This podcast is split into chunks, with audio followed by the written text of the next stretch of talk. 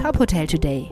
Die Nachrichten des Tages für die Hotellerie von tophotel.de. Dieser Podcast wird Ihnen präsentiert von der FIBO, der weltweit größten Messe für Fitness, Wellness und Gesundheit.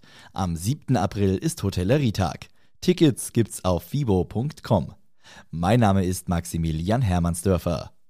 In Nordrhein-Westfalen wird es ab dem 3. April vorerst keine landesweiten Corona-Hotspot-Auflagen geben.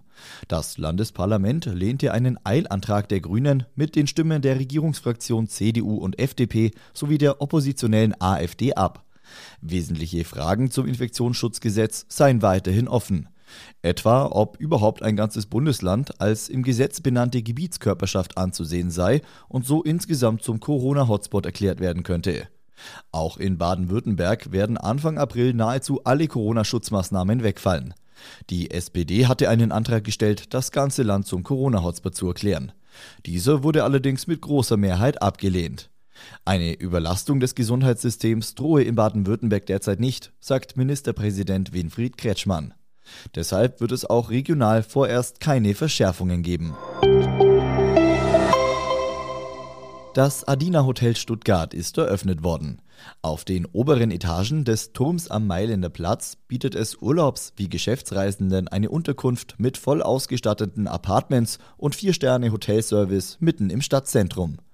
Insgesamt verfügt das Adina Hotel Stuttgart über 169 Studios und Apartments mit mindestens 28 Quadratmeter Fläche. Mit einer eigenen Küche und einem Waschtrockner ausgestattet, können sich Gäste bei Bedarf selbst versorgen. Eine 24-Stunden-Rezeption, Zimmerservice und ein Frühstücksbuffet ergänzen den Hotelaufenthalt. Das Adina Stuttgart ist das zweite Hotel, das Adina 2022 in Europa eröffnet. Bereits am 1. März ist das Adina Hotel Düsseldorf an den Start gegangen. Best Western Rewards, das Bonusprogramm der Best Western Hotels and Resorts, hat in Europa sowie weltweit seine Spendenaktion für die Hilfe in der Ukraine gestartet. Rewards-Mitglieder aus 15 europäischen Ländern können ihre gesammelten Punkte online in eine Geldspende umwandeln.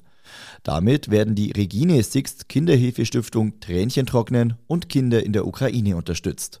Parallel können Reisende ihre Rewards-Punkte auch über die internationale Best Western Kooperation mit dem Roten Kreuz spenden und damit die Hilfsprojekte in der Ukraine unterstützen.